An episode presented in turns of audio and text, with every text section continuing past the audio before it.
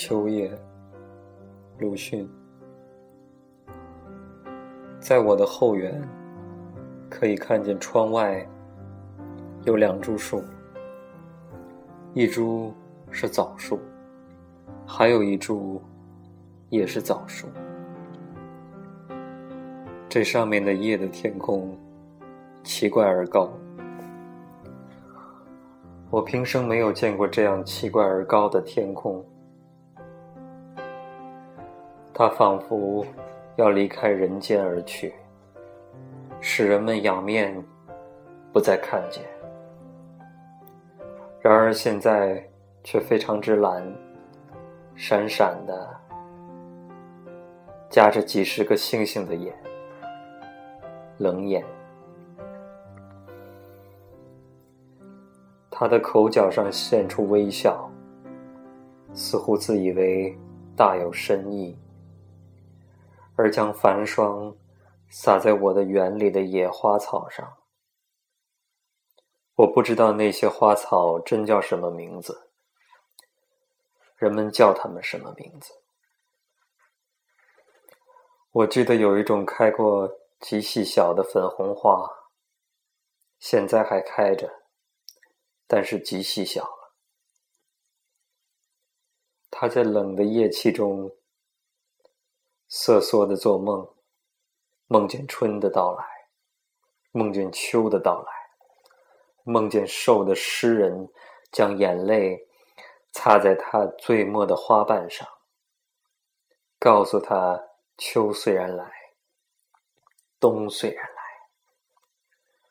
而此后接着还是春。蝴蝶乱飞，蜜蜂都唱起春词来了。他于是一笑，虽然颜色冻得红惨惨的，仍然瑟缩着。枣树，它们简直落尽了叶子。先前还有一两个孩子来打他们别人打剩的枣子，现在是一个也不剩了，连叶子也落尽了。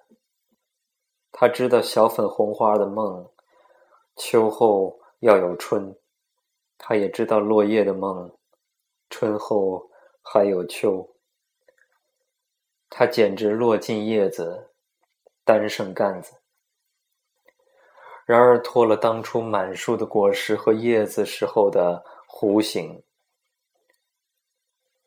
欠身的很舒服。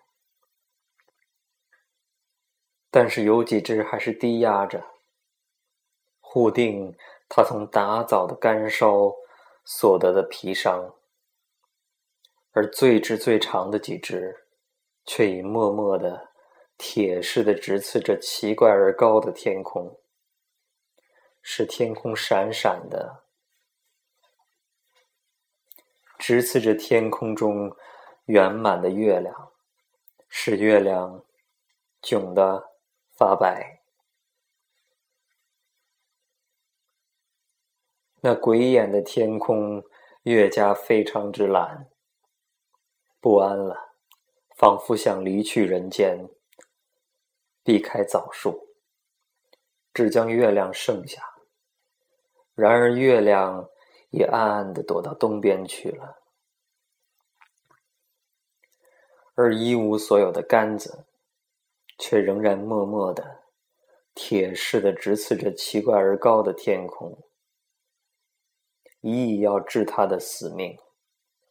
不管他各式各样的许多蛊惑的眼睛，哇的一声，夜游的恶鸟飞过了，我忽而听到夜半的笑声。痴痴的，似乎不愿意惊动睡着的人。然而四围的空气都应和着笑。夜半，没有别的人，我即刻听出这声音就在我嘴里。我也即刻被这笑声所驱逐，回进自己的房。灯火的袋子也即刻被我悬高了。后窗的玻璃上叮叮的响，还有许多小飞虫乱撞。不多久，几个进来了，许是从窗纸的破孔进来的。他们一进来，又在玻璃的灯罩上撞得叮叮的响。一个从双面撞进去。他于是遇着火，而且我以为这火是真的。两三个却休息在灯的纸罩上喘气。那罩是昨天新换的罩，雪白的纸，遮出波浪纹的叠痕，一角还画出一只猩红色的栀子。猩红的栀子花开，枣树又要做小粉红花的梦。青葱的万城湖醒了，我又听到夜半的笑声，我赶紧砍断我的心绪，看那老在白纸罩上的小青虫，头大尾小，像向日葵似的。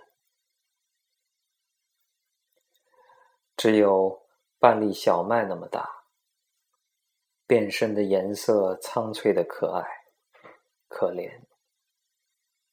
我打了一个哈欠，点了一支纸烟，喷出烟来，对着灯，默默的敬奠这些苍翠精致的英雄。